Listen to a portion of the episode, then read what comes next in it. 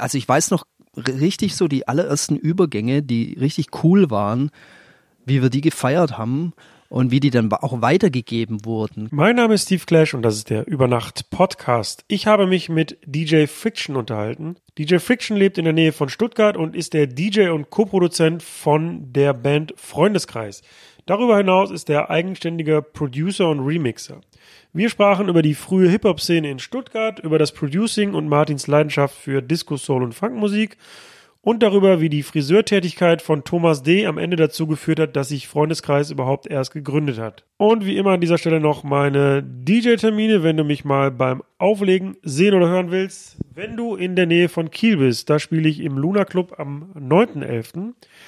Wenn du in Baden-Württemberg in der Nähe von Aalen bist, da spiele ich auf der New Party an der Hochschule Aalen am 22.11. Wenn du in der Nähe von Würzburg bist, da spiele ich in einem Club namens Zauberberg am 29.11. Dann bin ich in meiner Heimatstadt Mühlheim an der Ruhr an Weihnachten, nämlich am 21.12. Einfach mal die Augen offen halten, da kommen noch Infos. Und an Silvester bin ich in Lüneburg im Salon Hansen. Und jetzt ganz viel Spaß mit dem Gespräch mit DJ Friction.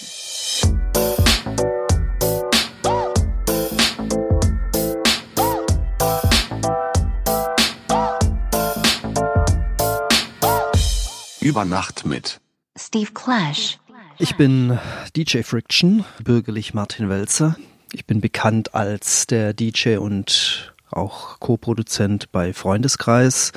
Also dadurch habe ich am meisten Bekanntheit sicherlich erreicht, ähm, bin aber auch solo viele, viele Jahre tätig, sehe mich auch als Producer und Remixer und lege schon seit ewigen Zeiten auf. Kannst du dich noch erinnern, wann für dich der Moment war, wo du gedacht hast, jetzt möchte ich DJ sein oder Produzent werden?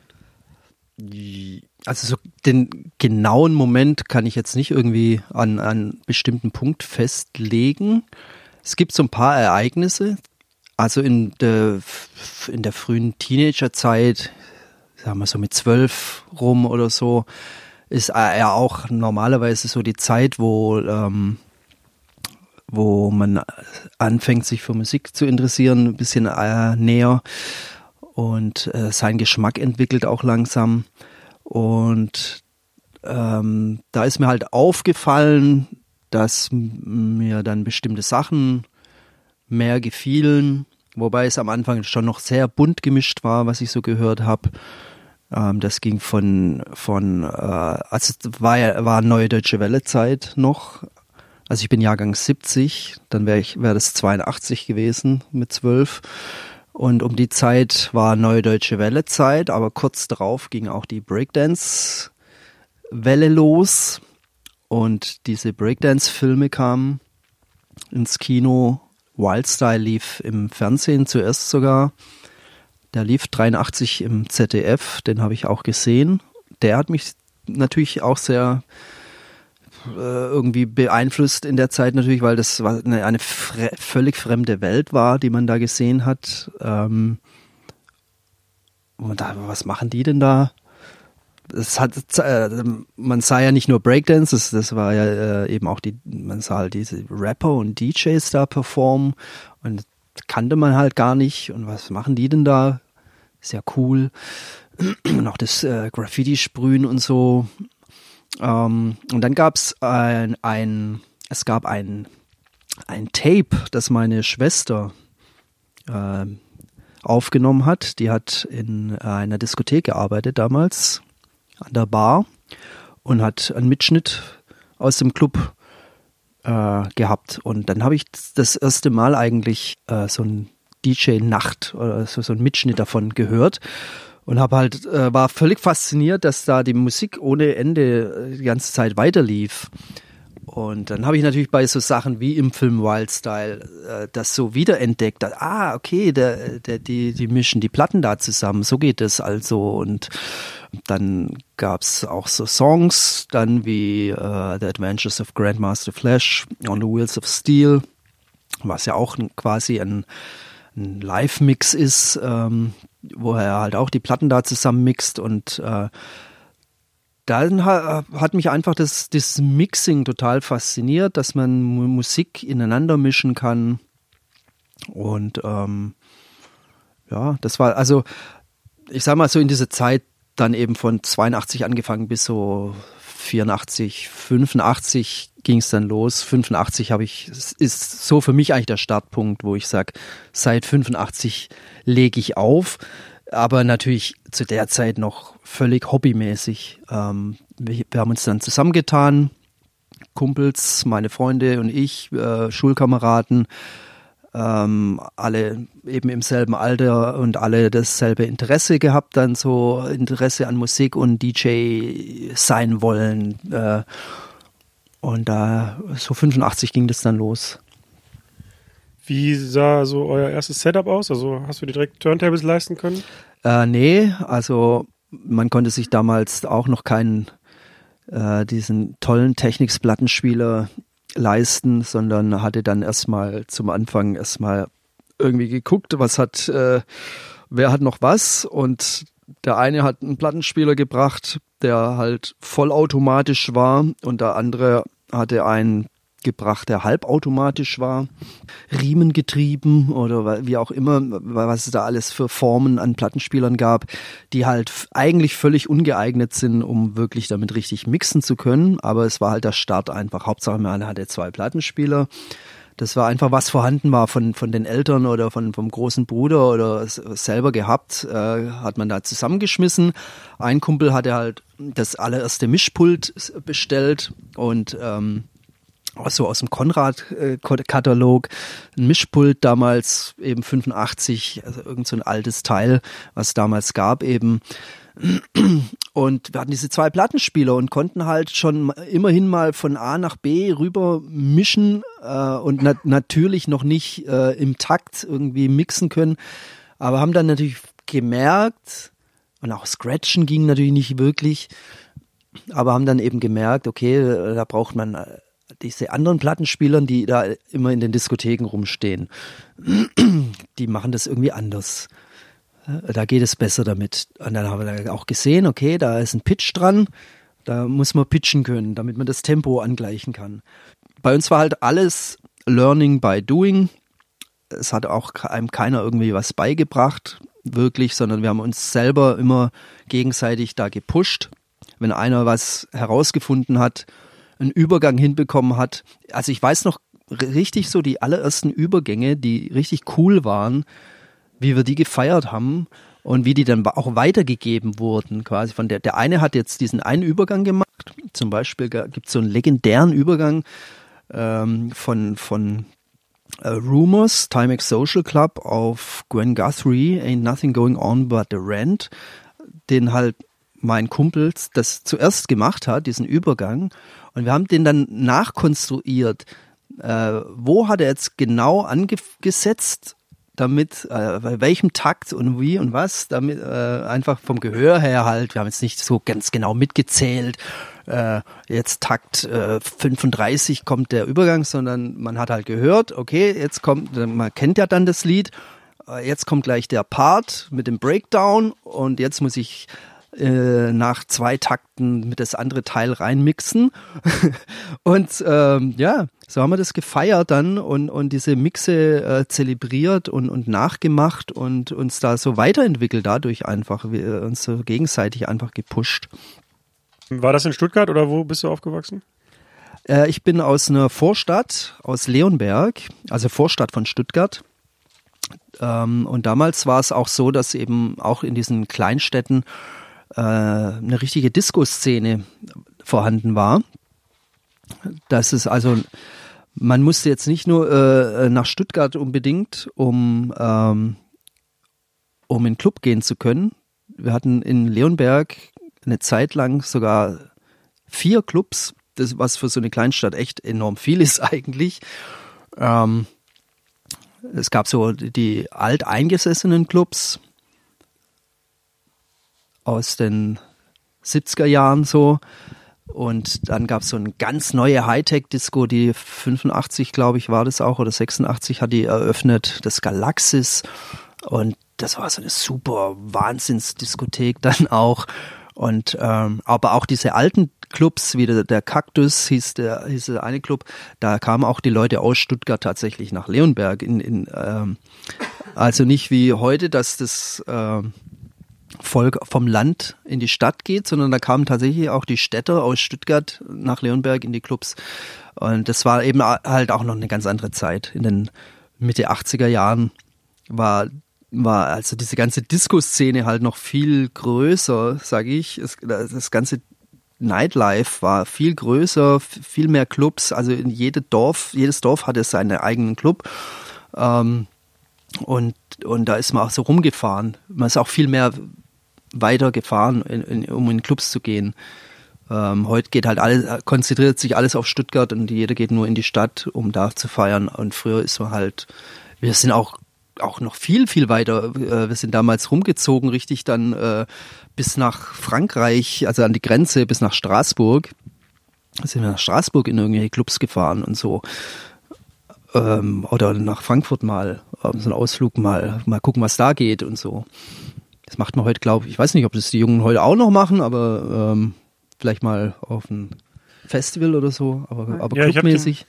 Ich habe den, hab den Eindruck, tatsächlich eher nicht. Also für Festivals und so Events fährt ja. man, glaube ich, weiter ja.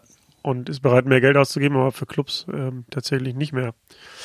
Und ähm, mit den Kumpels, mit denen du angefangen hast, hat da jemand anders auch noch irgendeine Karriere in der Richtung eingeschlagen oder bist du der Einzige, der dann DJ geblieben ist?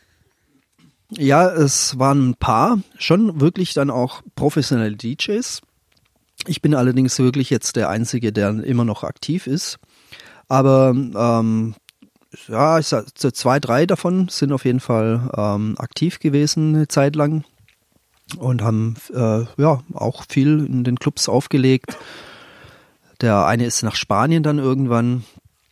Äh, und dann hat es irgendwann bei ihm dann auch aufgehört. Da hat er dort auch noch eine Weile als DJ auch noch gearbeitet.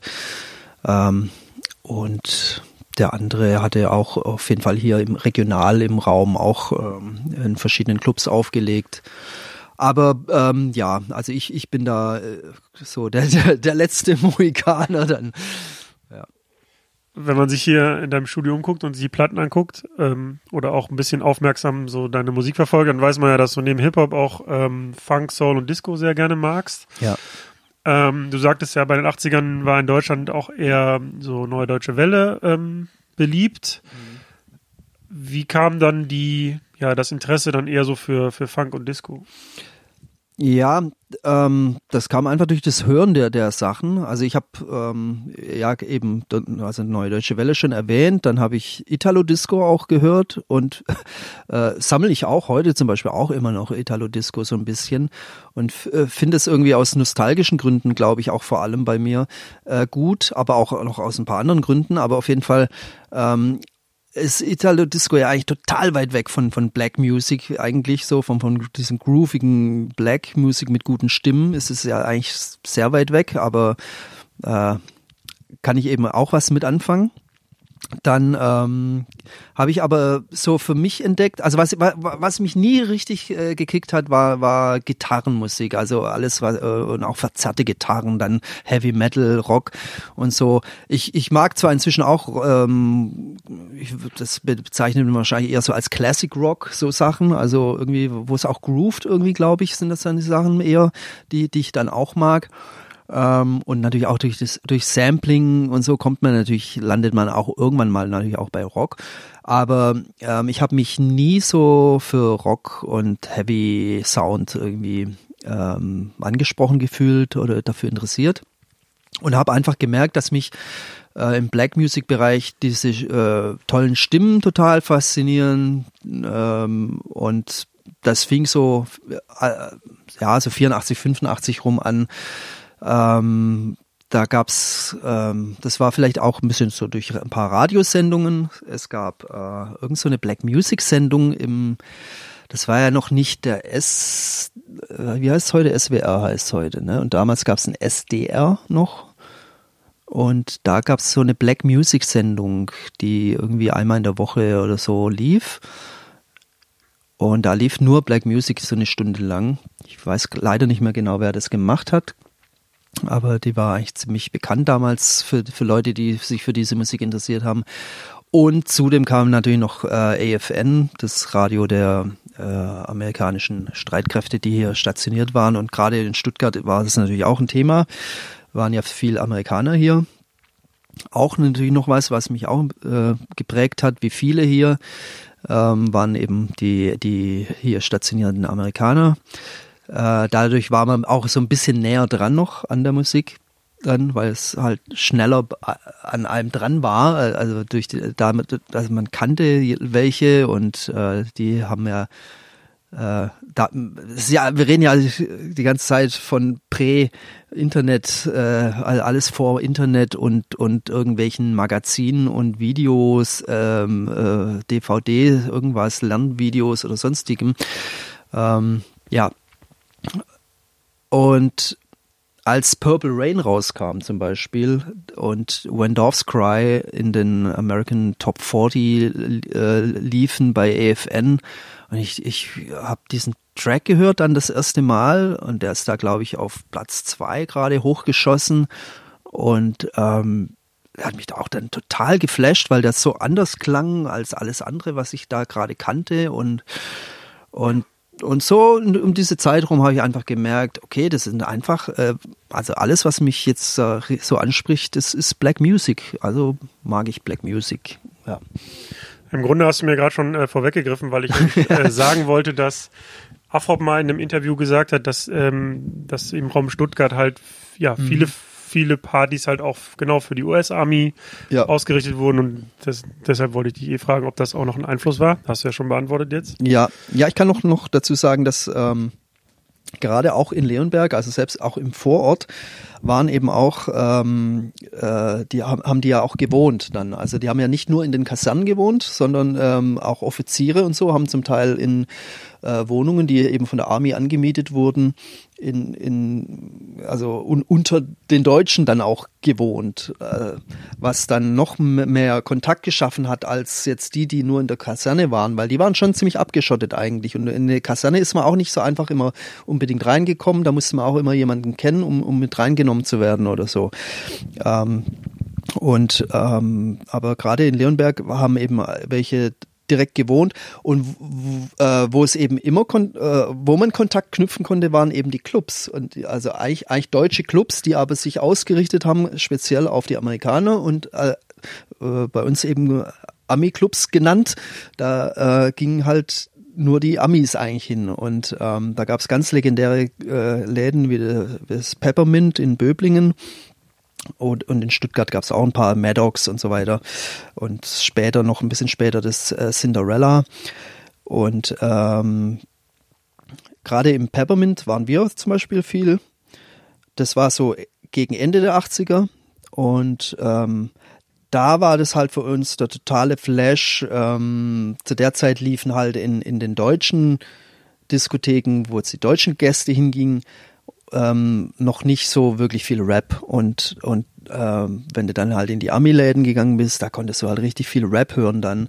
Und äh, das war ein total krasses Erlebnis, äh, als gerade so die ersten Public Enemy Sachen rauskamen. Und wenn das dann da lief, weil das ist ja, also ich finde ja Public Enemy bis heute äh, noch die, mit der härteste Rap-Sound, den man sich vorstellen kann, eigentlich. Gerade diese, diese, diese Bring the Noise oder so Sachen mit, mit den Sirenen da drin und, und dem Gequietsche, dem Saxophon und so, äh, diese Loops, diese so richtig, äh, der, ähm, also das ist halt richtig Hardcore find, ein, einfach und das lief halt nicht in den deutschen Clubs. Da, das, da hätten alle, waren alle geflüchtet. Hilfe, was ist das jetzt für Dschungelmusik? Und äh, in, in den Läden konnte man das eben hören. Und wir waren da halt natürlich wirklich ähm, äh, also vielleicht fünf Leute, äh, fünf Weißbrote unter nur schwarzen Amerikanern da drin dann.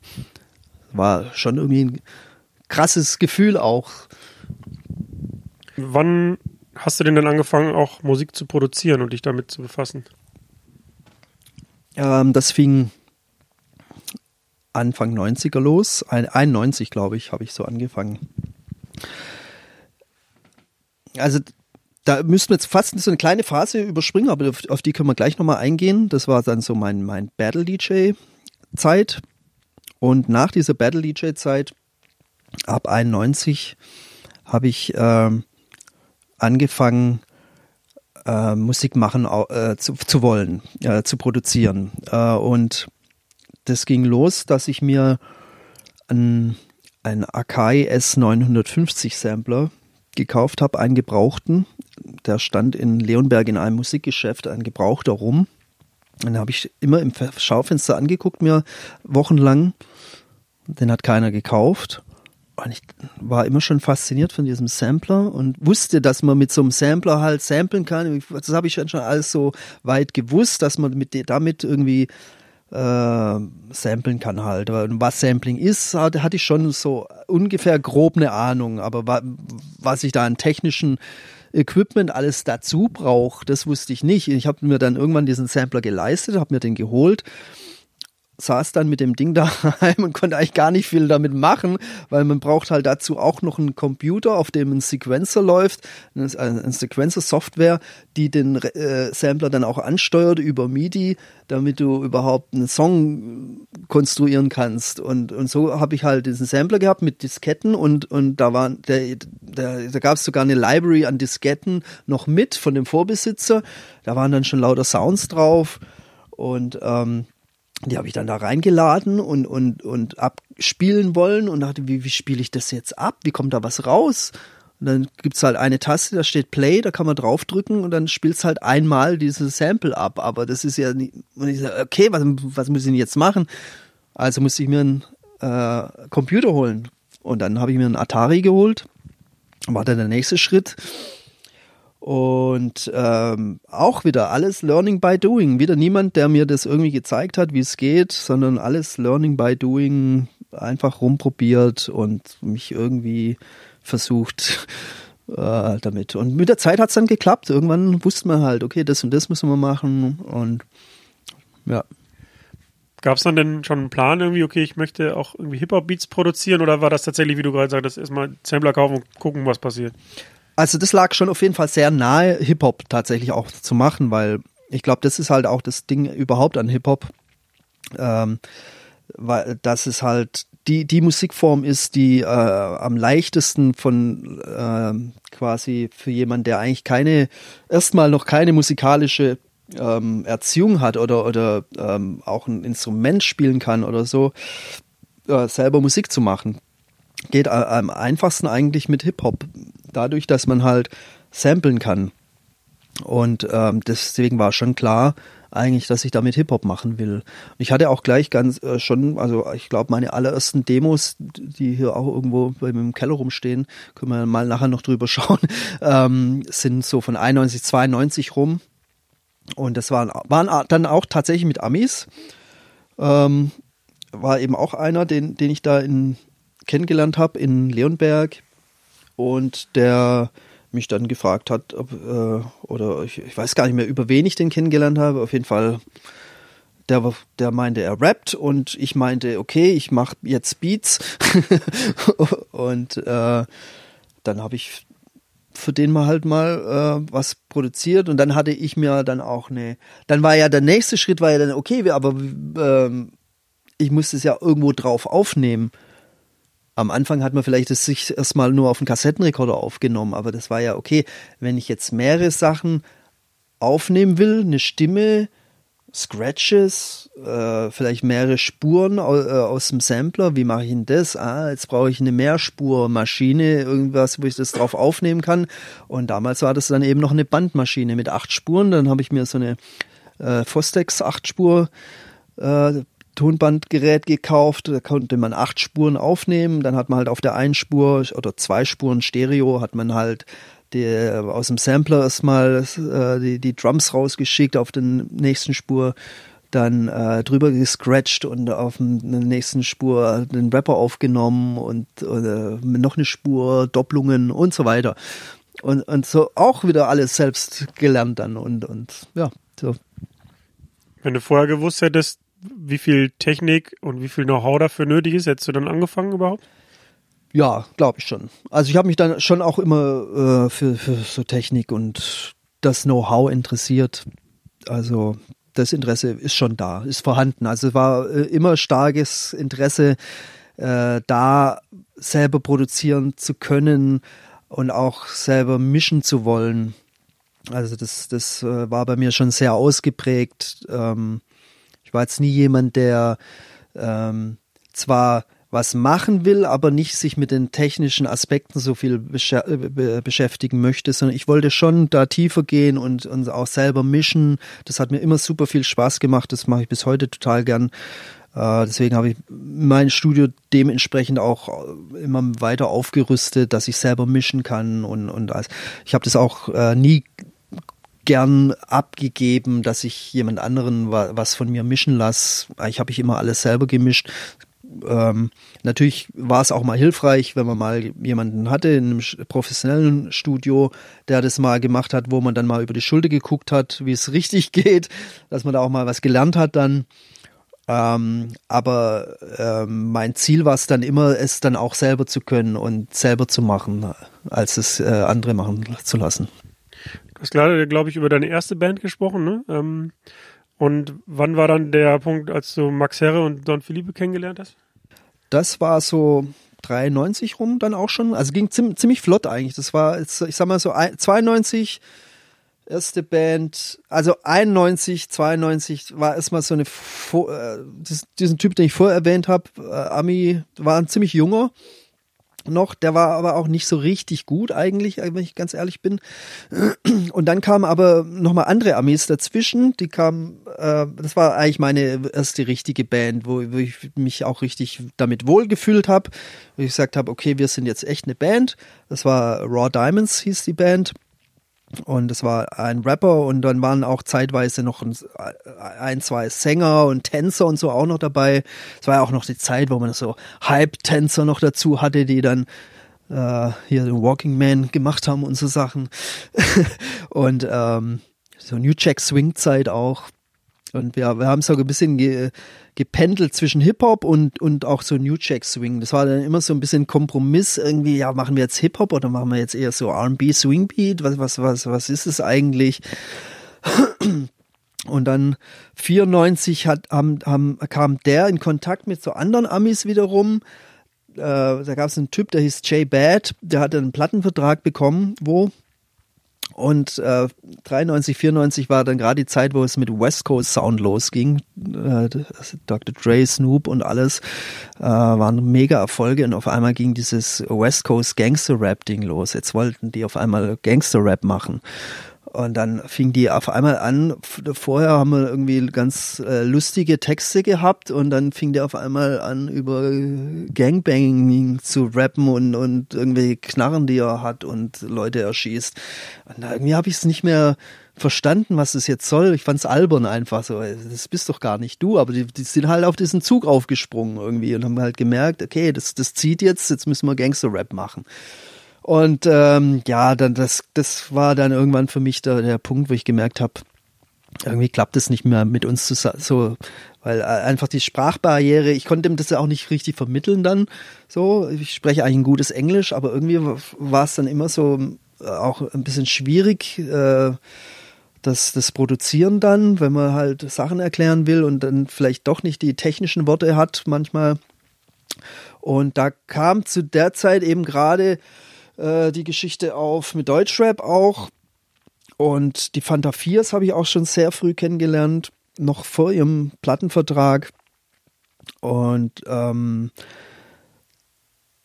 also bevor ich auf Freundeskreis anknüpfen kann, müsste ich, müsste ich das kurz erzählen. Ja, bitte. Ja, unbedingt. Also ähm, auch lustige Anekdote, weil Thomas D. war ja Friseur in seinem äh, Berufsleben, bevor er äh, Rapper wurde oder Popstar. Und der hat in dem Friseursalon, den meine Schwester geführt hat, gearbeitet, fing dort an dann. Und äh, dann kam meine Schwester mal und meinte, du, da ist so ein Typ bei mir, hat er angefangen, der rappt und der macht auch so Zeug wie du. Komm doch mal vorbei ihr, ihr versteht euch bestimmt gut. Ja, dann bin ich da mal hin, dachte, okay, gucke ich mir mal an. Da war da dieser lustige Vogel. äh, auch damals schon so ein, so ein Charakter halt, ne? mit, mit, mit seiner damals schon irgendwie diese, so einer ähm, was, wie heißen die, MCM-Brillen oder ne, diese komische Rahmenbrille so. Also diese weiße, die er ganz früher hatte. Äh, sehr auffälliges Modell auf jeden Fall und seine, seinen äh, auffälligen Frisur und allem. Und quirliger Typ halt so ganz und erzählte dann so, ja, sie machen Rap und waren halt aus Stuttgart und ich hatte damals mit der Stuttgart Szene eigentlich noch gar nichts groß äh, am Hut, weil wie gesagt eher vor Ort und wir waren auch eher äh, Böblingen und so unterwegs als jetzt Stuttgart und ähm, dann habe ich ihn eben kennengelernt und äh, das war eben auch noch vor ihrem äh, Deal mit, mit äh, Columbia, dass sie ihr erstes Album rausgebracht haben. Und er hat mir damals noch ein Demo dann mitgegeben. Und da waren, das war, da haben sie sogar auch noch Englisch gerappt, noch teils. Also es, da waren das so die ersten deutschen Songs von ihnen dann mit drauf. Und das muss, das war aber auch schon ganz früh, das war noch, das muss ja dann 90 eigentlich schon gewesen sein, weil 91 kam ja die erste Platte schon raus. Also muss es so 90 rum gewesen sein. Und, ähm, und auch das hat mich natürlich auch nochmal ermutigt, weil ich die, das dann gehört habe, auch selber das machen zu wollen. Und, und dann habe ich eben äh, auch an, da hatte ich dann auch so mein erstes Equipment mir zugelegt und ich war zu der Zeit halt äh, DJ-mäßig ziemlich äh, gut und habe da an, an so DJ-Battles teilgenommen und das habe ich ihm halt erzählt, dass ich halt vor allem so Battle-DJ-Ding gerade mache. Und ich war damals dann gerade baden-württembergischer äh, Meister geworden. Also es gab diese Vorentscheidungen für den DMC, Deutsche Meisterschaft. Und da hatte ich die baden-württembergische gewonnen. Und dann hat äh, er gemeint, echt, ist ja cool. Ja, sie haben ja auch einen DJ, die DJ Hausmarke und Michi Beck und der, den würde das bestimmt auch mal interessieren.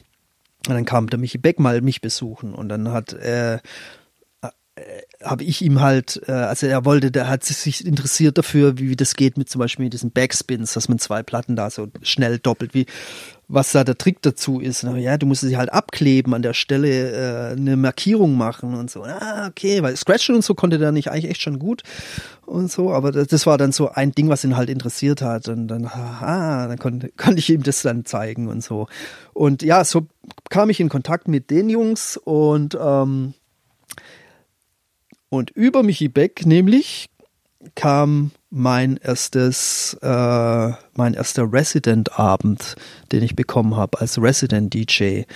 Weil äh, Michi Beck, DJ Hausmarke, hat damals im Musicland, ist ein legendärer Laden in Stuttgart gewesen, auch kurz Müsli genannt.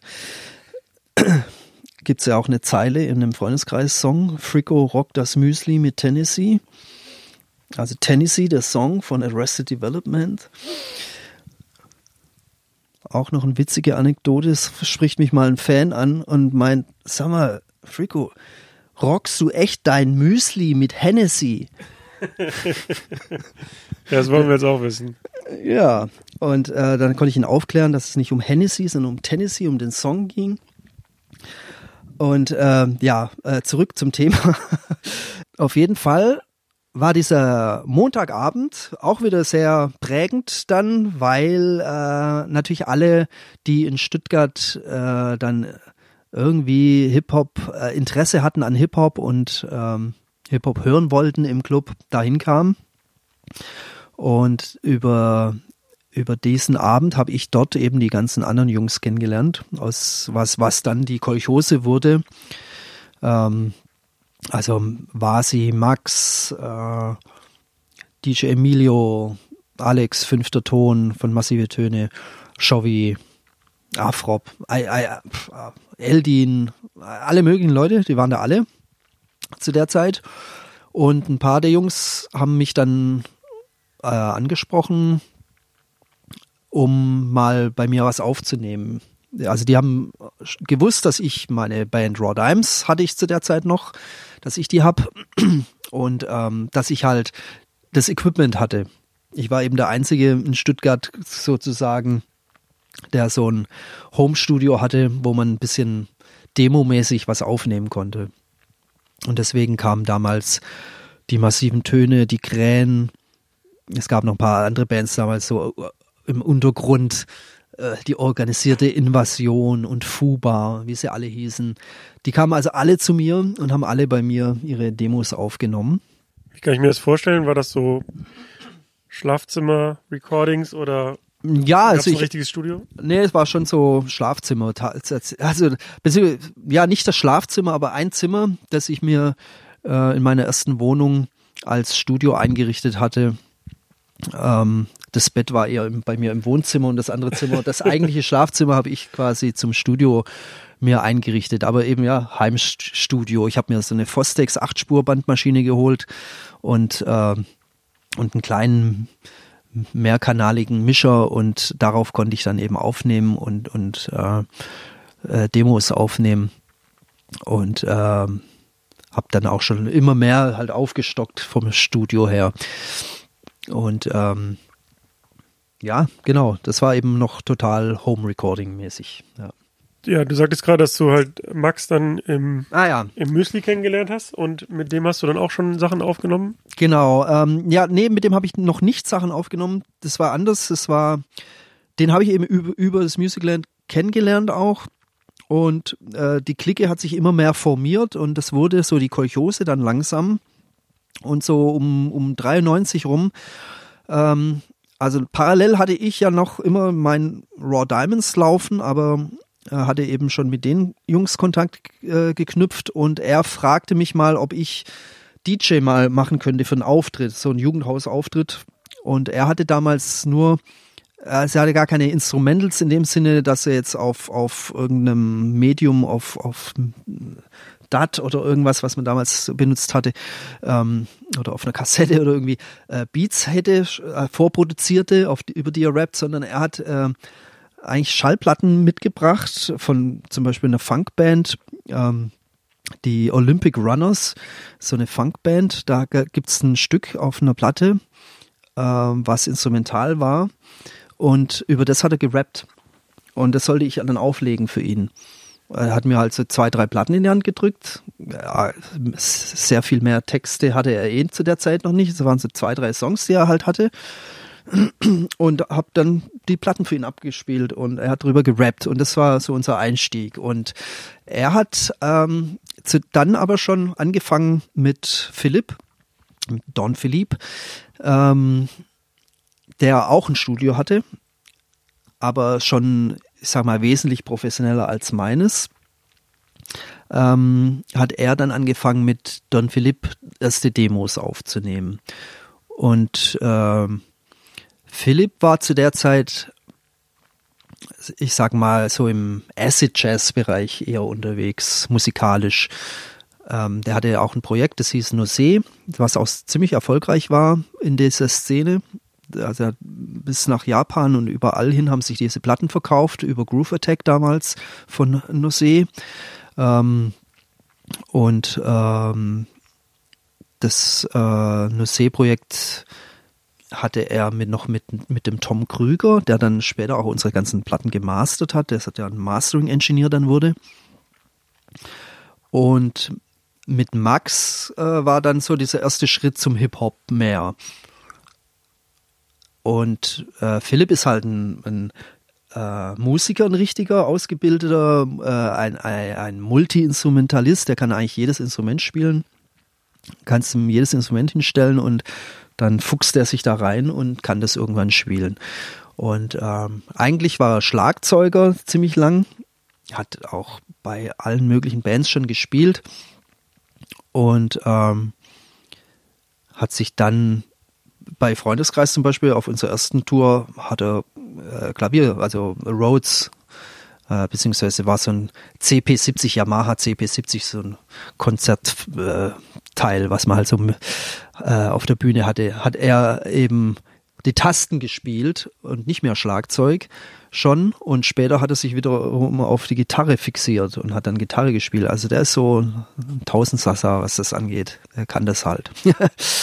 ähm, worauf wollte ich hinaus? Genau, ähm, Philipp. Mit Philipp hat er Demos aufgenommen, sowas. Und ähm, ja, da kam ich irgendwie ins Spiel. Weil er mit mir hat er ja schon so diesen Auftritt da gemacht und ich, und er wusste halt auch, ich, ich produziere eben auch so Hip-Hop. und hat mich da mit ins Boot dann geholt, ähm, dass wir es zusammen machen. Und ähm, wir hatten am Anfang, also ich habe dann mit mitgemacht, äh, also Demos aufzunehmen mit mit mit mit Philipp und Max und habe auch so von mir mal den ein oder anderen Beat mit äh, ihm mitgegeben und zu der Zeit hatten wir noch ein anderes Ding laufen mit einem Jazz-Gitarristen auch noch, ähm, mit dem Lothar Schmitz. Der hatte so eine Band zusammengestellt, das die Lothar Schmitz äh, Combo oder wie auch immer das sich nannte und da hat der Max auch gerappt und ich den DJ gemacht und Philipp äh, Schlagzeug gespielt.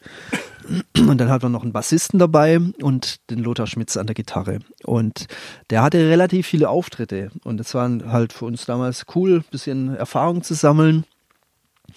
Ähm, es war sehr jazzig und ähm, Max war ja damals auch noch auf diesem Jazz-Rap-Film, ähm, was ja auch durch so damalige Sachen wie Tribe Called Quest oder äh, auch die frühe Gangster-Alben, die waren ja sehr jazzig auch irgendwie geprägt von den Samples. Und da hat es ja auch gut gepasst. Und ähm, dann war aber klar, hey, wir wollen unser eigenes Ding machen, wir wollen jetzt nicht ähm, den, die, ständig äh, mit dem äh, Lothar Schmitz da weitermachen. Das war okay mal für eine Zeit lang, aber wir wollen schon unser eigenes Ding machen. Und dann haben wir Maximilian, dann hat's, kam, wurde Maximilian und sein Freundeskreis gegründet, im Prinzip. Hieß es zuerst mal so. Wir haben Demo aufgenommen. Das war Anna schon, diese äh, Track, äh, Anna, immer wenn es regnet, war schon auf dem Demo. Und dann gab es noch einen zweiten Song, der hieß Wo ich wohne. Und äh, da war Afrop drauf gefeatured noch damals völlig unbekannterweise, also zumindest außerhalb Stuttgarts. Und ähm, Anna schlug sofort ein bei äh, Groove Attack, den haben wir das Demo geschickt, weil Philipp ja schon bei Groove Attack Sachen rausgebracht hat. Und ich habe übrigens auch schon eine Solo Maxi, dann auch über Connection mit Don Philipp, habe ich auch schon eine Solo DJ Friction Maxi auch schon mal bei Groove Attack rausgebracht.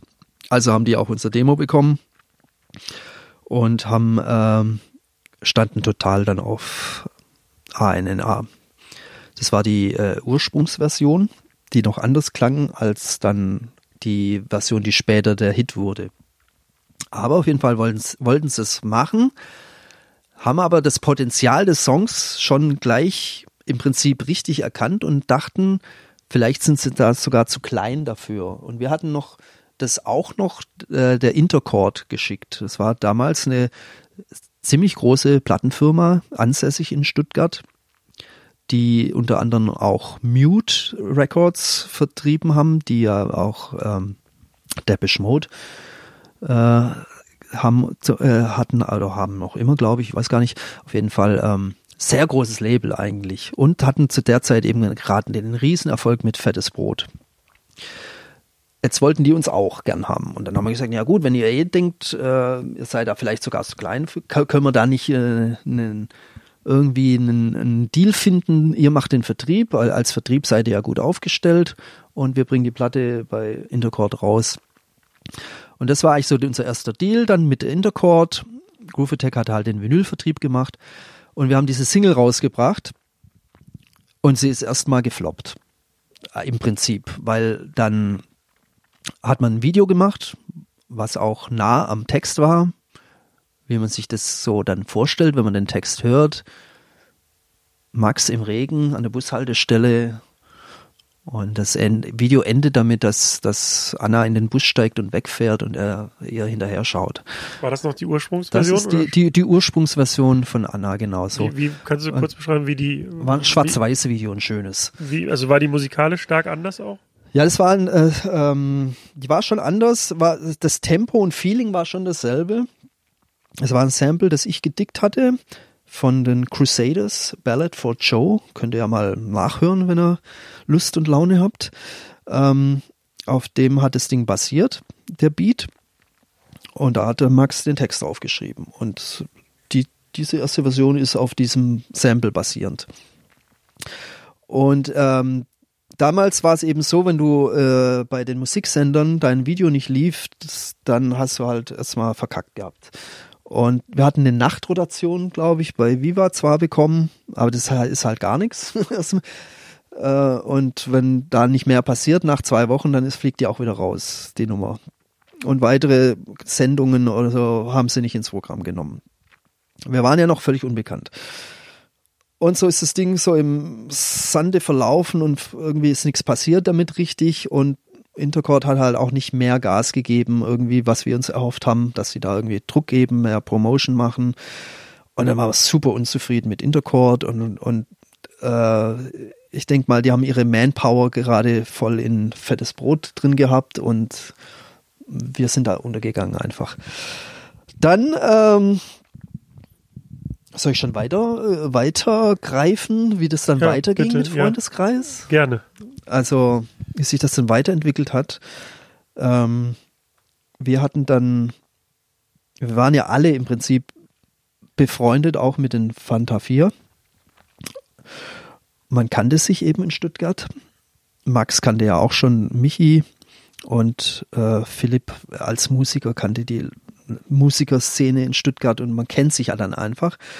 Und ähm, die waren ja dann zu dem Zeitpunkt schon super erfolgreich gewesen, waren natürlich auch ein bisschen verpönt in der Szene als Sellout. Weil es zu poppig wurde? War es, weil es äh, zu poppig, zu anbiedernd, zu poppig, zu äh, war, war ja alle, alles, was man halt damals den Sellout-Rappern äh, vorgeworfen hat. Ähm, für mich zum Beispiel persönlich, ich, ich, ich saß da so immer so ein bisschen zwischen den Stühlen, weil, weil ich, ich, ich konnte zwar auf der einen Seite so ein bisschen verstehen, was, was die Leute haben, dass jetzt ein Song wie die äh, eine schreckliche Popnummer eigentlich irgendwie ist und so. Und aber ich kannte sie ja noch schon schon länger und und fand ja auch Sachen echt cool von denen und auch äh, das sind ja auch ganz andere Songs auf der Platte, die doch auch cool sind und so uncool sind die doch auch nicht irgendwie.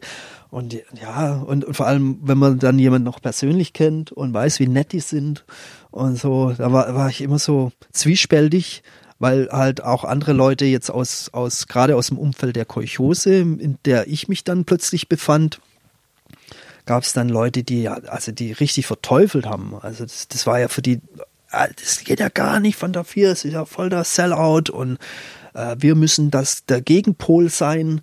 Ähm, wir müssen äh, zeigen, dass es auch was anderes gibt aus Stuttgart.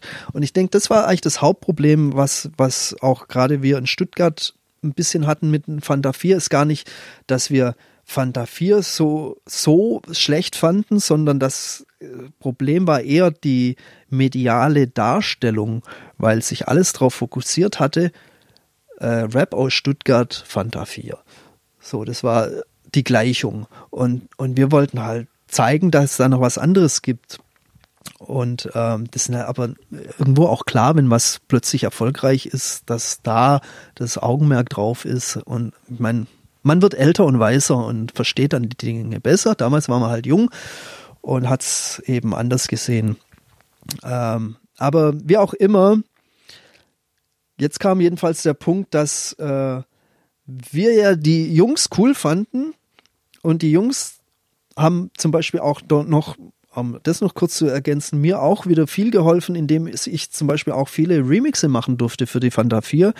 Ähm, die, also viele ihrer ersten Singles äh, gibt es einen, einen, DJ Friction Remix drauf und äh, das war für mich natürlich eine super Sache, ähm, äh, um einfach auch ein bisschen Geld zu verdienen.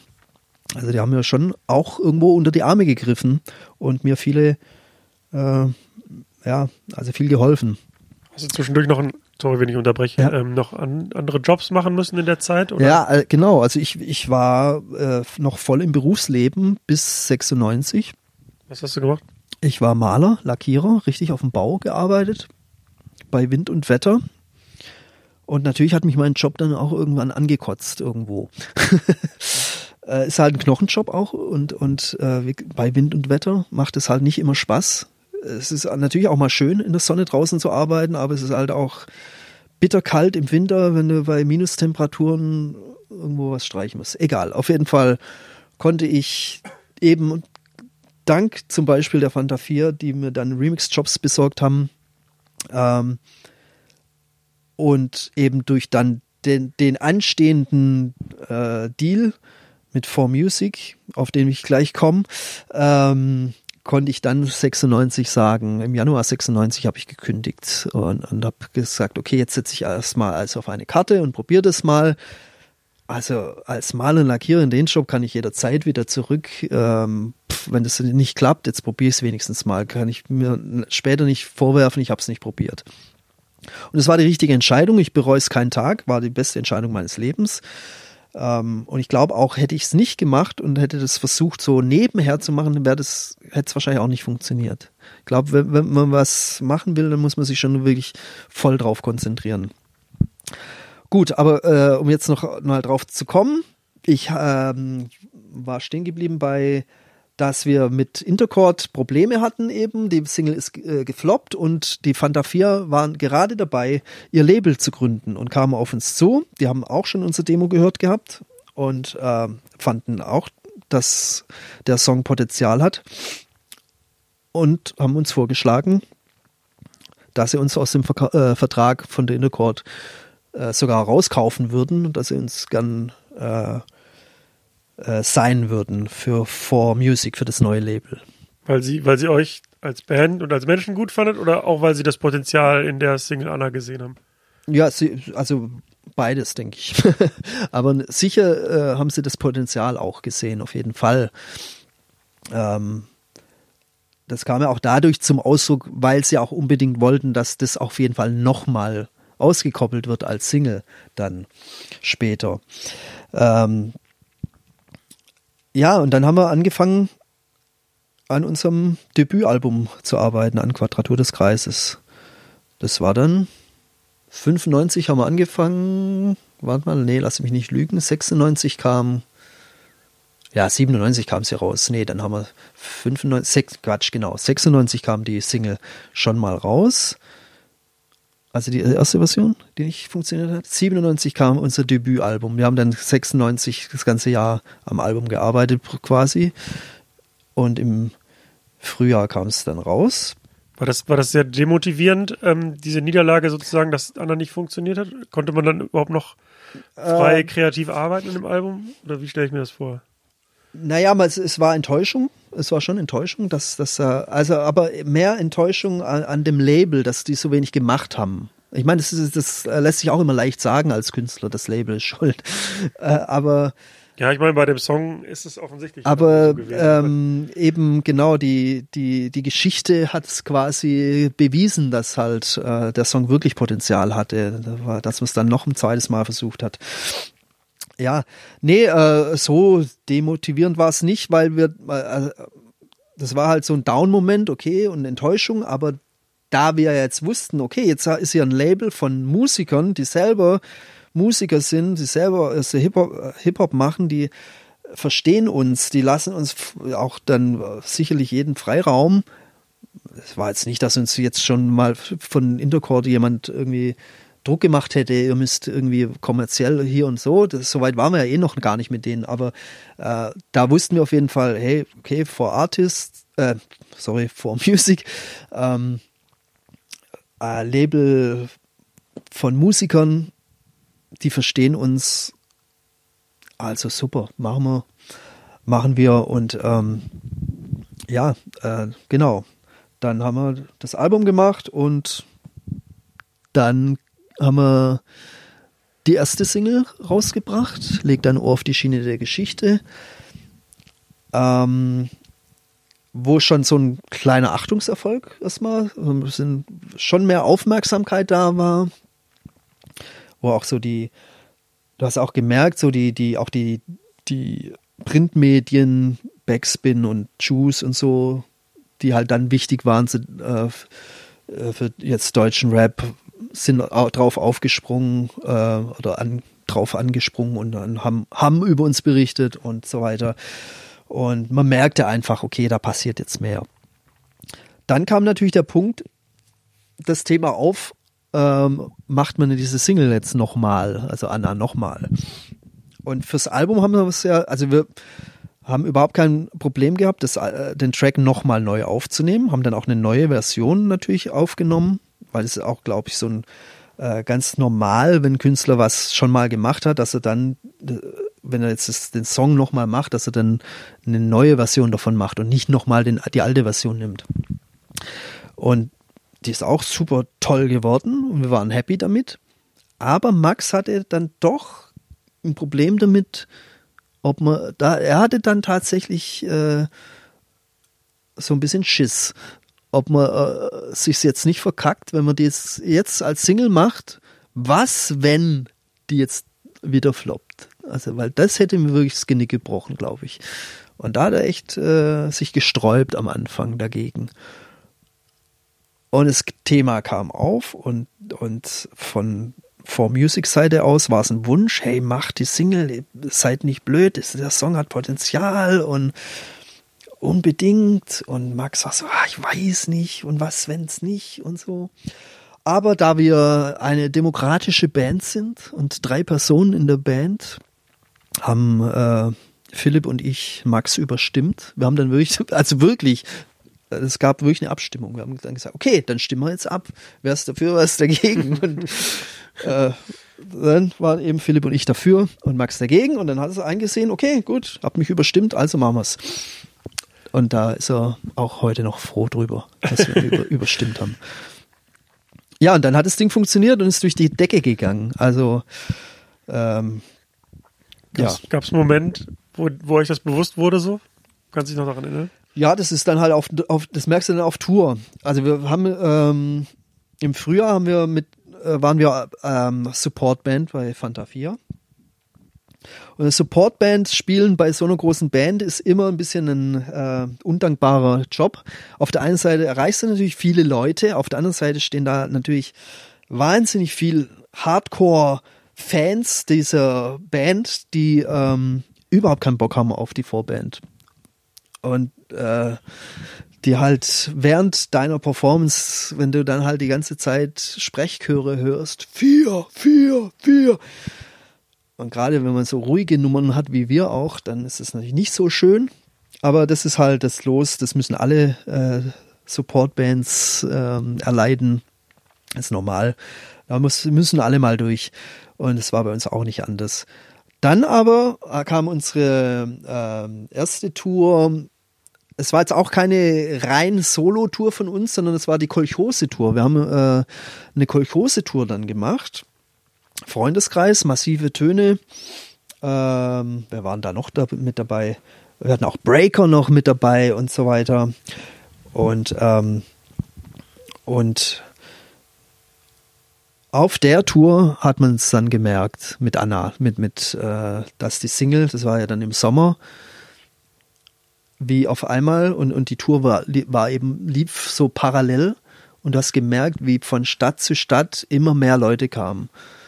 Und das, der Höhepunkt war dann, dann auch äh, das letzte Konzert der Tour in Stuttgart, äh, wo dann die Halle, also in eine größere Halle verlagert werden musste, äh, wo wir dann im, Kongresszentrum B, in der Messe damals, äh, gibt es heute nicht mehr an dem Platz, aber äh, wurde das dann verlegt und ähm, dann von einem riesen Publikum dann gespielt und da hat man halt, also da war, äh, okay, das war, wow, jetzt ist krass und so und, und, ja und dann im Herbst haben wir dann unsere erste eigene richtige Tour dann auch noch gemacht, ja.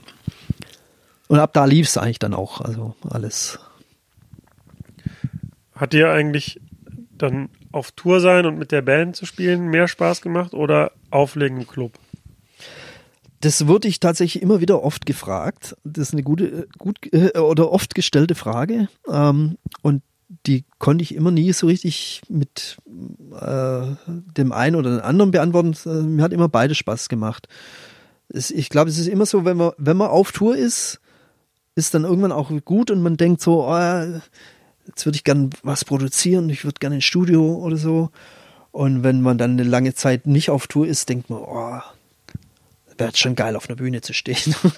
so, ja, aber mir macht auf jeden Fall beides Spaß. Also ich hatte schon beides gern gemacht. Aber ich bin jetzt auch nie der, die Rampensau gewesen. Die, ich bin ja auch nicht der Frontman. Ich stand stehe als DJ immer hinten und äh, bin eher der Mann im Hintergrund. Von dem her ist es jetzt auch nicht so wie jetzt ein Rapper oder ein Sänger, der halt natürlich äh, voll im Rampenlicht steht. Und wie sah bei den, bei den Freundeskreiskonzerten so dein Setup aus? Also was hast du gemacht, außer, also hast du die Instrumentals eingespielt oder Samples oder was genau war dann, wie sah das aus? Ja, wir haben ja immer mit Liveband gespielt, schon von Anfang an. Es war auch schon immer klar für uns, dass wir live spielen wollen, richtig mit einer Band. Und dann war natürlich auch die Frage, was macht der DJ dann in dem Fall, wenn ich jetzt nicht die kompletten Beats spiele. Äh, ich hatte dann ähm, also ein Setup mit Turntables, dass ich die Scratches natürlich mache und hatte aber auch ein, äh, noch so einen kleinen Mischer. Und ich hatte die Mikros von den Sängern und auch vom Schlagzeug noch eine Snare-Mikro und so. Und vielleicht auch mal noch von der Gitarre äh, abgenommen.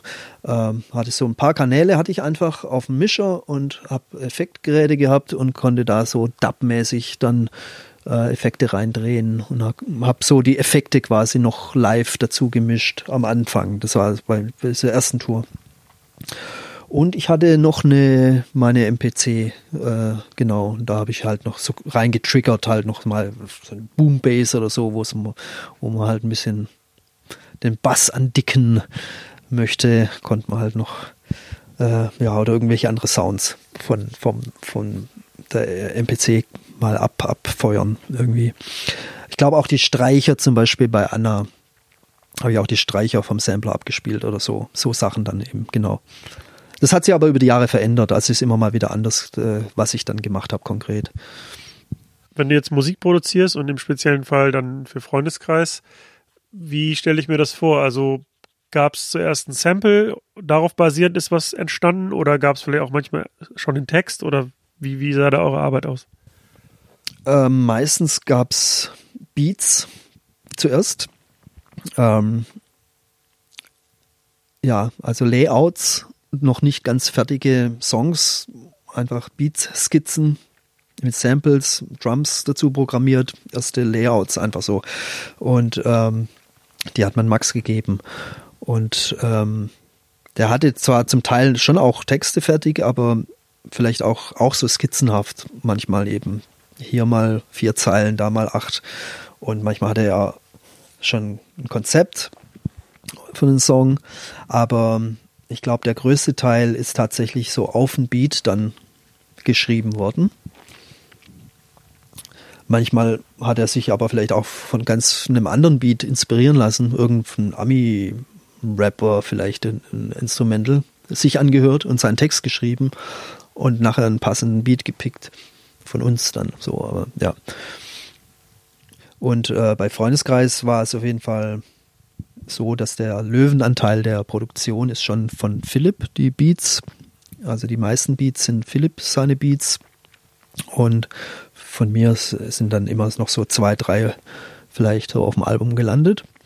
Aber es war auch nie irgendwie ein, so, ein, so ein Konkurrenzdenken so, ich will, dass mehr Beats von mir mit drauf sind oder irgendwas, sondern ähm, wir haben das auch nie so gesehen. Wir haben die Sachen nämlich auch immer gemeinsam zusammen äh, vollendet. Also es, war, es waren ja wirklich Skizzen erstmal nur. Und also jeder Beat, ob der jetzt von Philipp oder von mir war, wurde dann ja nochmal so weit äh, von allen dreien überarbeitet, im Studio dann Ideen eingebracht, dass es alles unsere Beats sind. Also da äh, von dem her war, ist es dann schon eine coole Zusammenarbeit gewesen. Du hast danach auch noch ein eigenes Album produziert und auch mit Tomilla zusammen das Projekt Body Moving gehabt. Mhm. Ähm, wie, wie kamst du zu der Zusammenarbeit?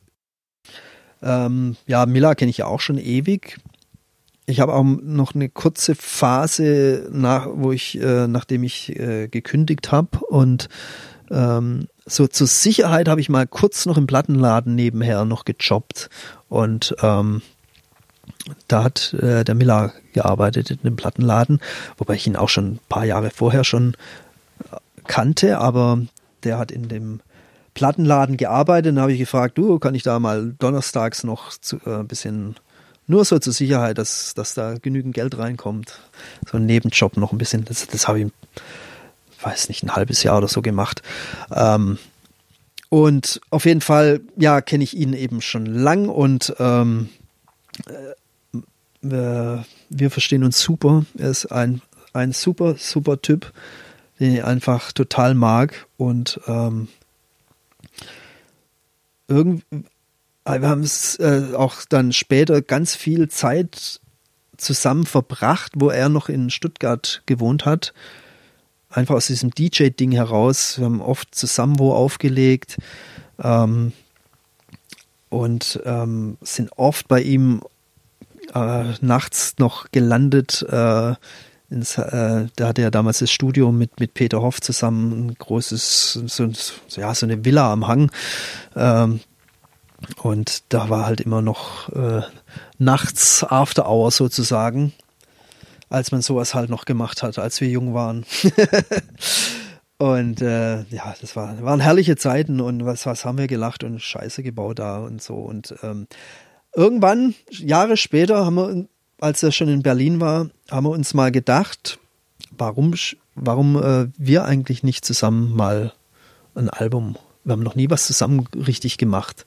Wird doch mal Zeit. Wir haben schon so, so viele Jahre legen wir zusammen auf lass doch mal was zusammen machen. Und so, so ging das dann los mit Buddy Movin'. Es war dann auch so die Phase, also ja, ja, wann war das? 2008, glaube ich. Kann das sein? Ich glaube, ja, so rum. Oder neun? Das Album ist 2009, 2009 neun, ja, okay, also genau. Ähm, das war die Phase, wo, wo ich auch äh, overdosed von Hip-Hop war. Jahrelang Hip-Hop aufgelegt gehabt und ähm, es hat sich auch so verändert, äh, dies, äh, der Sound auch und die, äh, das Auflegen im Club, dass mir irgendwie nicht mehr wirklich Spaß gemacht hat. Und ähm, ich habe dann so äh, Haus dann für mich entdeckt, beziehungsweise so einen Einstieg habe ich gekriegt über Breakbeats, erstmal so New Breaks gespielt. Und irgendwann, als ich weil, weil erst dachte ich so, ich kann jetzt nicht gleich, ich kann jetzt nicht Haus spielen als Hip-Hopper. Irgendwie, das kommt komisch. Und bei den Breakbeats war es wenigstens, ja, das, das hat ja seine Wurzeln im Hip-Hop irgendwie mit den Breakbeats. Das sind ja noch Breakbeats, das ist noch ein gebrochener Beat irgendwie. Und ähm, irgendwann dachte ich auch, das Tempo ist doch eh ein Haustempo. Ist doch auch scheißegal, warum machst du dir überhaupt Gedanken, was irgendwer denkt? Macht es dir Spaß? Ja, also mach's doch einfach. Und äh, dann habe ich wieder, äh, oder nicht wieder, sondern obwohl, man könnte sogar sagen wieder, weil auch 85, als ich angefangen habe, habe ich auch Haus gehört und habe auch Hausplatten schon gekauft. Also sind auch in meiner Sammlung, äh, weil äh, viele meiner frühen Platten, die ich damals gekauft habe, waren eben auch schon Hausplatten. Aber egal, auf jeden Fall war das diese Zeit. Äh, dann 2005 rum fing das an bei mir. Und das hat sich dahin manifestiert 2008, 2000, äh, 2000, ähm, also auch schon mit meinen Soloalben, die wurden ja auch immer äh, von also für das erste Album war ja noch ein Hip-Hop-Album, das zweite war so Wild Style, so ein bisschen in alle Richtungen. Und das dritte war schon straighter noch mehr, mehr Funk-Disco-Einfluss. Und, ähm, und dann kam eben das Tomilla-Album. Und mein, mein drittes warte mal, war es das dritte? Ja, ich glaube, drittes Soloalbum kam ja zeitgleich mit Tomillas, was weiß ich, wie viel Soloalbum raus. Und wir waren zeitgleich, äh, wir haben zusammen eine Tour gemacht dann. Und das hat dazu geführt, dass wir gesagt haben, ey, äh, wir legen die ganze Zeit zusammen auf, wir müssen auch mal was zusammen machen. Und dann haben wir das Body Moving Album gemacht. Und das war für uns äh, dann auch klar, dass es ein, so ein Elektronik-Album wird. Also so Haus mit Dis Discoider, funkiger House-Sound ist es eigentlich. Kannst du dir vorstellen, dass in der Richtung auch noch was geben wird? Oder war das jetzt eine einmalige Zusammenkunft sozusagen? Also ich kann mir auf jeden Fall äh, super vorstellen, mit dem Tumila wieder was zu machen, weil die Zusammenarbeit auch super war. Das war richtig Ping-Pong bei uns. Wir haben uns wirklich so die Bälle zugespielt. Ähm, das ist ganz toll, weil wir ganz, ganz ähnlich arbeiten im Studio. Beide auch flink sind im Studio so und Ideen gleich umsetzen und ähm, ja, das sind nur so die Ideen gesprudelt, weil einer hat einen, einen Riff irgendwie und dann hat der andere eine Melodie und äh, ich habe jetzt eine Idee für den Beat und dann hat er wieder eine Idee und da einen Effekt hier noch rein und so. Und das hat so geil äh, ineinander geklickt alles, das war echt super, also äh, spricht nichts dagegen auf jeden Fall, aber hat sich auch dann irgendwie nicht mehr erstmal ergeben. Also du hattest gerade gesagt, dass du ähm, nach der Freundeskreiszeit erstmal noch Hip-Hop produziert hast und dann kam diese Phase über Body Moving, die auch ein bisschen elektronischer angehaucht war. Und zuletzt hast du jetzt ein Album released, was äh, ja nahezu ein reines Funk- und Disco-Album ist. Und in der Richtung bist du auch sehr aktiv, was Edits produzieren angeht und so. Ähm, ja, wie, wie kam die Entwicklung und was, was reizt dich so an dem Sound im Moment? Richtig. Ähm, ja, mein letztes Album war äh, ein richtiges Funk-Disco-Album, weil das war einfach ein lang gehegter Wunsch von mir, ein Album so zu produzieren, auch äh, im Sound der frühen 80er Jahre. Ähm, das ist, äh, hängt wahrscheinlich auch eben, da kommen wir wieder an den Anfang des Interviews, ähm, äh, damit zusammen, wann ich angefangen habe, Platten zu sammeln und zu hören. Und ähm, das ist tatsächlich der Sound, der mich bis heute am meisten prägt und flasht und mir Spaß macht. Und ich mag vor allem diese, äh, was man heute Boogie nennt, den Begriff Griff gab es damals gar nicht. In der Zeit, als wir diese Platten gehört haben, schon hat man nicht Boogie gesagt. Also damals sagte man Disco Funk dazu. Ähm, heute sagt man Boogie. Ähm, aber das ist so diese Phase, ich sag mal 80 bis 85 ähm, Jahrgang, ähm, als es vom, vom orchestralen Disco-Sound überging in, in, in eine elektronischere Richtung als Drumcomputer aufkamen und Synthesizer. Und ähm, ich finde es gerade interessant, gerade so 82 ist für mich ein ganz prägendes Jahr, ist eigentlich fast mein Lieblingsjahr, ähm, weil das äh, genau diese Übergangsphase am besten zeigt, wenn man sich da die Platten anhört. Das sind alle ähm, eine Mischung aus, aus live gespielten Sachen, mit also Gitarre und, und Bass oft oder ähm, Drums noch und äh, Synthesizern und Drum Machines. Also es ist immer, immer irgendwie ein Misch, eine Mischung aus beidem und ähm, das finde ich total spannend und interessant. Und ich stehe halt einfach wahnsinnig auf diesen Sound. Und deswegen wollte ich schon immer schon immer eine Platte machen in der Richtung und es sollte dann auch so authentisch klingen. Das war mir ganz wichtig, dass es jetzt nicht irgendwie, ich habe gar nicht versucht, modern zu klingen damit oder es irgendwie äh, quasi angelehnt an den Sound, aber dann doch modern zu machen, sondern es sollte wirklich so oldschoolig klingen, wie, wie als, als wäre diese Platte 1982, 83 äh, aufgenommen worden.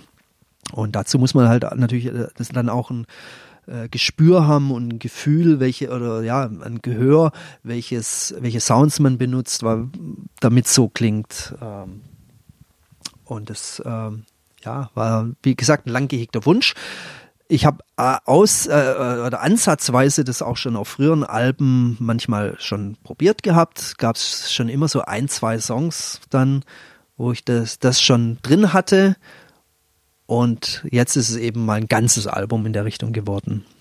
Und auf das Album bin ich äh, super stolz. Ich finde es echt super geworden. Und ja, ich hatte noch Musiker mit an äh, Bord, die mir geholfen haben, um das, das natürlich umzusetzen, weil ich jetzt natürlich nicht selber der ähm, äh, dass der, der, der Musikvirtuose bin, der dann die Sachen so einspielen kann. Ich habe die Ideen im Kopf und äh, habe dann einen äh, Bassisten und Keyboarder da gehabt und die haben gejammt und ich habe denen, denen gesagt, macht mal so und so. Und die haben losgejammt und ich habe einfach äh, Jam-Sessions aufgenommen. Und das hat mir dann auch super Spaß gemacht, dann äh, aus diesen Sessions mir Teile rauszusuchen, eigentlich schon wieder Sampling im Prinzip, dann äh, wel welche Parts kann ich für die Hook nehmen, was kann ich für die Strophe nehmen, was kann ich für, für einen B-Part nehmen und, und dann habe ich das zusammengebastelt und die Songs arrangiert und die, äh, wenn die das nachher gehört haben, was ich draus gemacht habe, waren die total geflasht, so, äh, wir haben doch da nur rumgejammt und es war doch gar kein Song und jetzt hast du da voll einen kompletten Song draus gemacht. Und ähm, ja, das macht super Spaß. Und ähm, ja, genauso ist es mit, mit, mit Edits, was ich viel mache. Ich habe äh, so mein eigenes Edit-Label, Replay Records. Da habe ich vor äh, 2003 habe ich damit angefangen, ähm, auch noch auf Vinyl Edits rauszubringen. Also dieser Edit-Hype, der ging ja ein paar Jahre später erst richtig los. Ich war da ziemlich früh damit schon am Start. Und ähm, andererseits sind Edits was äh, etwas, was es schon ganz lang im, in der DJ-Culture gibt. Auch schon Ende der 70er Jahre haben die ersten Disco-DJs Edits zum Teil schon gemacht, noch äh, an der Bandmaschine geschnitten, mit dem Rasiermesser das Band zerteilt und Passagen wiederholt und äh, haben, haben die, äh, ihre eigenen Edits von Band äh, in, im Club abgespielt. Also ist auch nichts Neues. Äh, und ja, äh, für mich sind Edits einfach interessant, weil äh, sie mir die Möglichkeit geben, sich eine eigene Version habe von einem Track, den so dann kein eigen, äh, kein anderer hat, wobei ich die ja auch äh, anbiete, für andere zu kaufen. Also können sie andere dann schon auch spielen, aber der, der Grundgedanke ist immer erstmal der, ich mache mir eine eigene Version, die äh, anders ist von der Version, wie sie alle haben.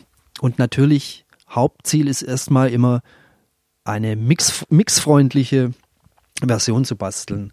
Oft fehlen in vielen Stücken, Stücken fehlen halt, die sind halt musikalisch gedacht, aber nicht so offen, äh, gerade alte Tracks auch, ähm, aber dann nicht ähm, so für den Clubgebrauch gedacht oder fürs Mixen gedacht. Und dann ist es eben äh, wenn es dann irgendwo zwei Takte mal ein Drum frei steht, nur der Drum Break, dann äh, nimmt man den und verlängert den und macht da 16 Takte Break draus und setzt es ans Intro und man noch, macht nochmal einen Mix Break hinten dran und kann dann damit diese Platten besser mixen. Das ist eigentlich der, der Hauptgrund, warum man eigentlich Edits macht, damit man sie mixfreundlich für den DJ gestaltet.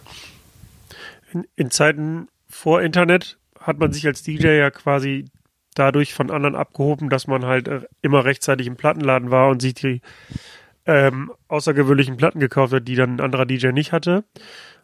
Jetzt ist ja quasi praktisch alle Musik für alle verfügbar. Ähm, würdest du sagen, dass so ein die Möglichkeit, sich dann jetzt als DJ auch von anderen abzuheben, diese Edit-Kultur ist, also dass ich mir eigene Edits und Remixe baue und dann die Einzigartigkeit dadurch erreiche? Ja, definitiv, auf jeden Fall. Ähm, genau, das ist, kann ich nur mit Ja beantworten. Also genau das, genau das ist äh, ein wichtiger Punkt. Ähm, damit habe ich halt einfach so meine Secret Weapons dann, so wie man eben früher, wenn man äh, schon zwei Monate, bevor es alle anderen hatten, äh, die, die Platte schon hatte. Wie du sagst, jetzt hat jeder sofort und äh, mache ich mir einen eigenen Edit, habe den halt äh, erstmal nur ich, bis ich ihn öffentlich mache für alle. Genau. Ja, und äh, eine andere Geschichte ist dann die Sache mit mit äh, richtige Remixe dann von den alt von alten Tracks, wobei das sehr schwierig ist an an so Multitracks ranzukommen.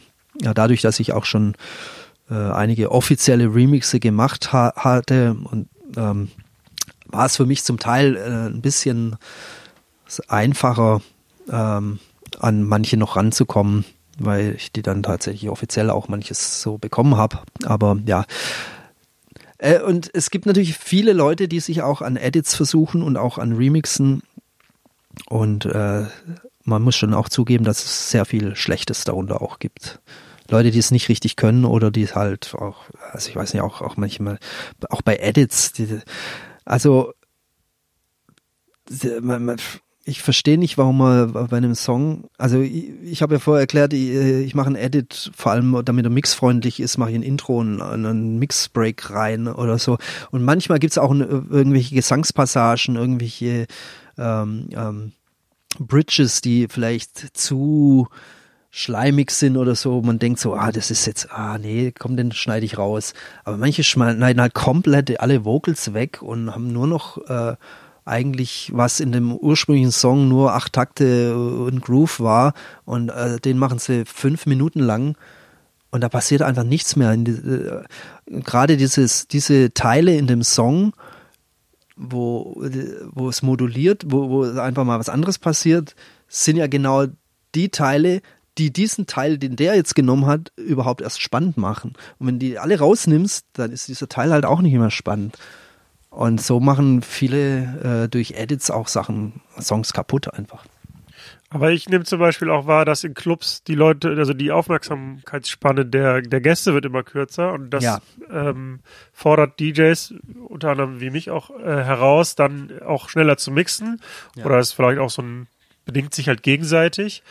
Und ähm, ich baue mir halt auch Edits, wo ich dann Parts rausschmeiße ja, und manchmal ja. gibt's halt dann, äh, weiß ich nicht, eine super dritte Rap-Strophe, die hört aber niemand ja, mehr, weil ich sie nie wieder spiele. Ja, ja. Ähm, das ist dann auch irgendwie, also sehe, also ich sehe, dass das den Song dann kaputt macht, weil der eigentlich anders gedacht war, aber ich in dem Fall keine Wahl habe. Ähm, ja, das ist ein Problem unserer Zeit, glaube ich. Ähm, einfach, dass alles schnelllebiger wird durch alle Technik, die wir haben und äh, alles ist immer sofort äh, da und verfügbar. Äh, das wirkt sich eben auch auf das äh, Konsumentenverhalten und auf das Musikhörverhalten der Musikhörer aus. Und genauso im Club, wie du sagst, also die Leute haben nicht mehr diese Aufmerksamkeitsspanne, die lange. Und äh, natürlich gibt es auch Ausnahmen für äh, irgendwelche Abende, wo man das vielleicht machen kann. Tracks lang laufen lassen. Es liegt natürlich auch am DJ, der äh, dann quasi die Eier haben muss, das durchzuziehen und diesen Bogen, Spannungsbogen aufzubauen. Aber ich also bin da voll bei dir, ich verstehe das total. Ähm, Gerade im Hip-Hop-Bereich ist es halt immer kürzer geworden, so die immer, also ein, eine Strophe, eine Hook raus, nächster Song. Und ähm, das war auch äh, für mich voll erfrischend. Dann, als ich Haus aufgelegt habe, war das erstmal komplett anders. Weil im Haus ging es gar nicht um auch diese Wiedererkennung des Songs, was im Hip-Hop-Club ganz wichtig äh, irgendwie geworden ist, so, ah, ich kenne den Song, ich kann den mitsingen. Das war in, im Hausbereich dann erstmal voll die Befreiung für mich. So, oh geil, ich kann endlich mal Songs einfach spielen, die kein Mensch noch kennt. Die habe ich gestern mir erst gekauft und alle tanzen drauf, ist scheißegal, die grooven einfach, die tanzen dazu. Und keiner kommt her, hey, was denn das? Das kenne ich gar nicht. Spiel mal was, was ich kenne. Das gab es in dem äh, Hausbereich dann gar nicht. Deswegen war es für mich erstmal voll erfrischend. Aber natürlich gibt es da auch andere Läden, wo das, wenn jetzt äh, im Mainstream-Hausladen bist, ist es auch wieder anders. So, aber ja. Glaubst du, du wirst dich irgendwann nochmal musikalisch auf irgendwas festlegen oder kann das auch sein, dass du irgendwann wieder Hip-Hop produzierst oder vielleicht auch mal ein Hausalbum produzierst? Äh, ich, ich produziere auch schon wieder Hip-Hop. Ich, ich habe es auch nie ganz äh, weg äh, oder dann ähm, ganz aufgehört. Ich habe eine lange Zeit auch, also quasi einfach gar keine Möglichkeit gesehen, Beats oder Sachen rauszubringen, so richtig mehr, weil, weil der Sound auch nicht mehr gefragt war, den ich produziert habe weil mir gefällt einfach diese Sample-Ästhetik und, und alles, äh, diese typische, was man heute Boom-Bap sagt oder so, oder Backpacker-Rap, ähm, diese 90er Jahre Hip-Hop-Sound, das ist halt mein Sound, den ich mag und, und für mich äh, fühle mich da wohl damit. Für mich muss, muss eigentlich Hip-Hop so klingen. Also muss ist ein blödes Wort vielleicht, aber ich verstehe auch durchaus andere Soundentwicklungen, aber ähm, mit, mit Trap und so kann ich jetzt nicht ganz so viel anfangen, aber lasse ich aber schon auch mal in eine Produktion einfließen und, und probiere mich auch mal drin, mal so ein Trap-Beat zu machen. Wie ist es, wie fühlt sich das für mich an? Fühle ich mich damit wohl? Und äh, ja, ich bin schon offen. So, aber, aber wirklich wohl fühle ich mich eigentlich, wenn es mit Samples ist und vielleicht noch ein bisschen was dazu spielen kann, noch oder so eine Mischung machen kann. Ähm, ja, und was sollte ich gerade noch hinaus? Oh, ich hatte gefragt, welche, auf welche Musikrichtung. Ah ja, ähm, nee, also ich glaube, ich halte mir das immer offen. Also ähm, ich, ich ähm, habe eben äh, viele, viel verschiedene Musik, die ich mag und ähm, da habe ich mich über die Jahre jetzt auch so aufgestellt, dass ich glaube, ich, die meisten Leute das auch wissen, dass ich halt nicht nur Hip-Hop auflege äh, oder nicht nur Haus oder sonstig oder nur, nur Disco oder irgendwie, sondern äh, alles kann, was mir Spaß macht und ähm, da bin ich auch super glücklich darüber, wenn ich wenn ich äh, die Möglichkeiten habe äh, ins, äh, diese verschiedenen Styles auch zu spielen. Also gar nicht mal jetzt unbedingt alles an einem Abend, sondern ich meine jetzt, äh, wenn ich mal die Möglichkeit habe, äh, einen Abend äh, wo Disco aufzulegen, einen Abend lege ich Hip-Hop auf, einen anderen Abend kann ich mal elektronisch äh, hausig spielen, äh, dann so macht mich das glücklich. Wenn ich jetzt die ganze Zeit nur Hip-Hop spielen müsste, dann kommt da wieder so, so, ein, so ein Alltagstrott rein oder so eine, so eine, weiß nicht, stellt sich irgendwann so eine Langeweile ein.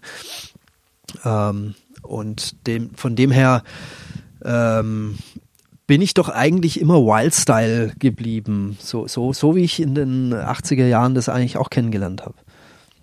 Am Ende des Podcasts frage ich äh, den Gast immer, wie es mit ihm weitergeht. Also würde ich gerne wissen, also wie, wie sind deine Pläne für die Zukunft? Wie geht es mit, mit dir musikalisch weiter? Und ähm, müssen wir damit rechnen, dass du nochmal zurück in deinen Maler-Lackierer-Beruf gehst? Das hoffe ich nicht, dass ich da nochmal ran muss. In meinem bald Rentneralter. ähm, ja, also ich hoffe, dass es noch eine Weile geht, noch mit, mit dem Auflegen. Ähm, ich sehe ja auch schon ein paar noch ältere Kollegen, die auch immer noch unterwegs sind und das ermutigt dann auch immer noch ein bisschen. Ähm, natürlich sieht man auch ein bisschen so Frustration manchmal in Clubs, wenn man denkt, man ist der alte Knacker da im, und die Jungen verstehen einen nicht mehr und die Jungen verstehen auch nicht, was will der alte Sack mit seinem alten Sound hier, spielen wir mal was Neues. Äh, so will möchte ich auch nicht enden, sondern das muss dann schon äh, mir, mir auch Spaß machen und, und natürlich den Leuten in dem Club. Äh, sonst, wenn ich merke, da, das funkt da nicht zwischen uns, dann lasse ich das auch. Also deswegen sind inzwischen die Abende, wo ich auflege, eben Abende, wo, wo ich mich mit wohlfühle und wo das passt, wo das gewünscht ist, äh, mein Sound. Ähm, und ja, weiter geht's mit mir äh, produktionsmäßig. Ähm, gibt's immer wieder so ein paar, also ich mache immer noch äh, wieder mal Remixe hier und da, ähm, kommen immer irgendwelche Geschichten raus. Ähm, gibt ein neues Projekt, äh, ist, ist noch im, in der Mache. Ich kann dazu noch nicht zu viel verraten. Ich, ich sage, es hat was mit Library-Musik zu tun. Ähm, und ich habe einen äh, Producer-Kollegen mit im Boot, Dexter. Ähm, und mit dem zusammen habe ich da was gemacht. Aber mehr verrate ich mal noch nicht, weil es noch nicht spruchreif ist. Aber da kommt dann was, wenn es alles hinhaut, wenn alles geklärt ist. Ähm, dann, was gibt's noch? Was gibt's noch? Ähm, ja, Edits werde ich weiter immer schön kräftig machen und äh, ja, Disco lebt. Das ist ein schönes Schlusswort. Ähm, vielen Dank, dass du dir Zeit genommen hast. Und ich äh, verabschiede mich. Ciao. Danke und tschüss. Das war das Gespräch mit DJ Friction. Vielen Dank für deine Aufmerksamkeit. Und wenn du denkst, dass unser Podcast von vielen Leuten gehört werden soll, dann mach doch einen Screenshot und poste den in deine Insta-Story. Und wenn du richtig cool bist, dann verlinkst du noch den Übernacht-Podcast. Oder du gibst uns fünf Sterne bei iTunes, da würde ich mich auch sehr drüber freuen. Und vielleicht gefällt dir ja noch Folge 58. Da spreche ich mit Mark J. Clark von den Boogie Pimps und wir sprechen darüber, wie man mit der ersten veröffentlichten Single zum Welthit kommt. Sind halt reingekommen in den Laden und äh, hatten uns hinter dem, hinter dem DJ-Pult ausgebreitet. Ich hatte schon den äh, leicht äh, verwirrten Blick von dem Resident DJ dort gesehen, der dachte, das ist eine feindliche Übernahme seines, seines Reiches hier und der hat dann gesagt, hey, you just play a hot track, okay? Just your hot track. ich sag, okay. Äh, noch ein bisschen mehr oder weniger. Nee, nee, just your hot track und ähm, das war's. Ne? Dann haben wir also bei die Love aufgelegt, die Leute haben da gefeiert und, und, und, und das war's.